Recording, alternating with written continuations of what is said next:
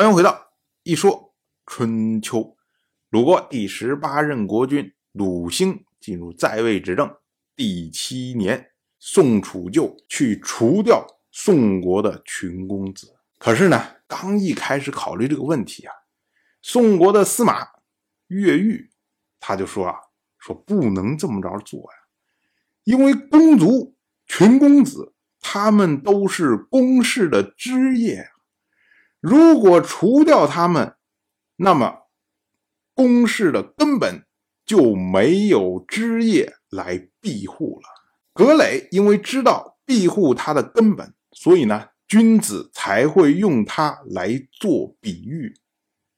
葛磊都知道，何况是国君您呢？这个所谓葛磊啊，是藤蔓植物，因为属于葡萄科。所以呢，也被称为野葡萄，味道比较酸，一般呢不要生吃。而它的根和茎可以入药，哎，这么样一种东西。欲说君子用葛藟来做比喻，指的呢是《诗经》中的一首诗，也就是国风王风《葛藟》这首诗。这首诗里面有一句话叫做“中远兄弟，为他人坤”。为他人坤，以莫我闻。意思就是说啊，我远离了我的叔伯兄弟，然后呢，只能称外人做兄弟。可是呢，你就算叫外人做兄弟，他们呢，照样也不搭理我。其实啊，这个葛藟啊，这首诗三段大概都是这个意思，就是我因为远离了我的叔伯兄弟，所以呢，我称别人为父亲。可是呢，就算称了别人为父亲，别人也不搭理我。那么我远离了我的叔伯兄弟，我称别人为母亲，就算称了别人为母亲，哎，别人也不搭理我。那我远离了我的叔伯兄弟，哎，我称别人为兄弟，就算称了他们为兄弟，哎，他们也不搭理我。哎，大概都是这个意思。所以呢，越狱他用格雷，意思就是说啊，你不要觉得外戚那些人跟你亲呢。那都不是你的血亲呐！如果你把群公子都除掉之后，你远离了你自己的叔伯兄弟，你去称那些姻亲的人，称那些外人为兄弟，人家会搭理你吗？哎，就这么个意思。越狱呢，接着他又说啊，他说俗话说呀，有树荫的遮蔽，就不要乱用刀斧啊。这个呢，也是同样的比喻。就是说啊，你在大树下面，哎，大树为你遮阴；可是你在下面舞刀动枪，啪，把大树给砍断了，那谁还为你遮阴呢？同样放到这个问题上呢，就是你宋楚就之所以你在宋国的地位稳定，是因为有这些群公子在啊。你现在噼里啪啦把他们都干掉了，那你的地位也就不稳固了。哎，所以这个前后的比喻都是一个意思。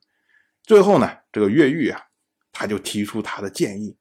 他说啊，这件事情啊，还请您宋楚就啊，您要好好的再做考虑。如果呢，您能够亲近群公子，对他们施以德行啊，他们个个都是股肱之臣呐，谁还敢对您有二心呢？您有其他的选择可以做啊。何必一定要除掉他们呢？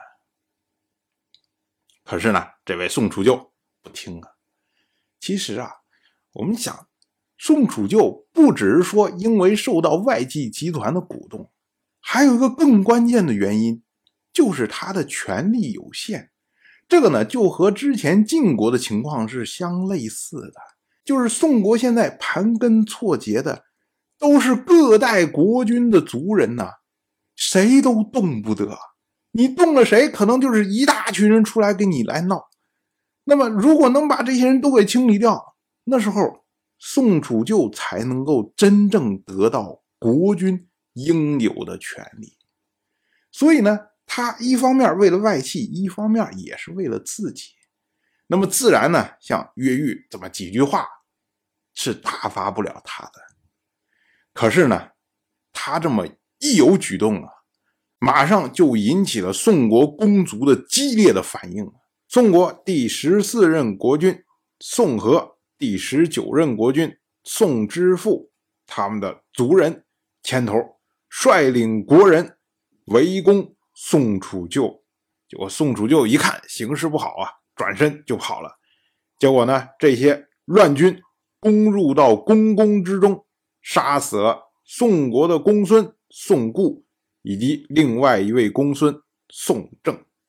这位宋固啊，我们之前提过，他呢曾经为晋国的先君晋重耳进言，要求呢宋国第十九任国君宋之父善待晋重耳，这个呢为宋国后来在晋国面前留下了一点颜面。另外呢，这位宋固还参加过宋国和楚国的鸿之战，曾经呢对。宋之父做过一些建议，所以算起来啊，现在应该年纪也不小了。虽然他叫公孙呢，也是宋国的重臣呢。结果没想到，就在这一次动乱之中，莫名其妙被杀掉了。结果这一下啊，这个宋楚就还没有正式继位，哎，宋国内部就乱了。当然，我就这么一说，您就那么一听。感谢您的耐心陪伴。如果您对《一说春秋》这个节目感兴趣的话，请在微信中搜索公众号“一说春秋”，关注我。您不仅能得到《一说春秋》文字版的推送，还可以直接和我互动交流。我在那里等待您的真知灼见。